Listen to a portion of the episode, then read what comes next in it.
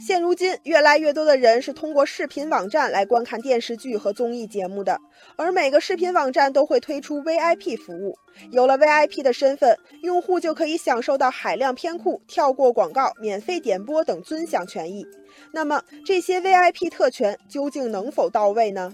最近，浙江省消保委就用户普遍关心的会员费用、服务等方面展开测评，选取的对象包括腾讯视频、腾讯体育、爱奇艺、优酷等九大视频网站。如今，测评的结果出炉了。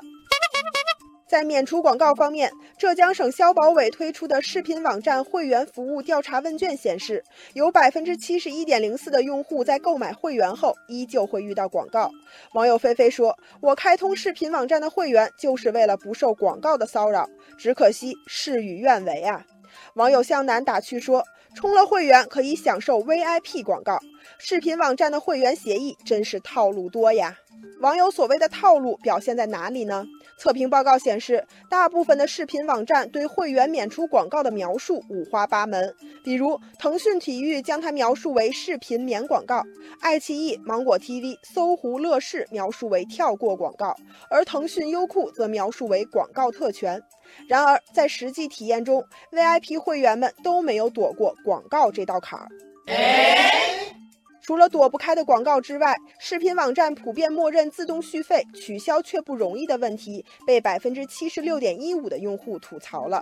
参与测评的九家视频网站，居然都默认勾选了自动续费功能。与此同时，本次测评还提到了月会员时长不一致、会员付费看热门电影等 VIP 的小烦恼。网友柠檬树说：“我是好几个视频网站的会员，在不同的平台成为月会员，可以享受的会员服务时长居然不一样。比如，搜狐视频是三十一天，爱奇艺只有二十八天。”网友大东说：“虽然说 VIP 可以享受到海量资源，可是有些影片还是得再花钱才能看，一般在三到六元不等。”网友珊珊说：“VIP 服务的缩水，直接损害了用户的个人权益。”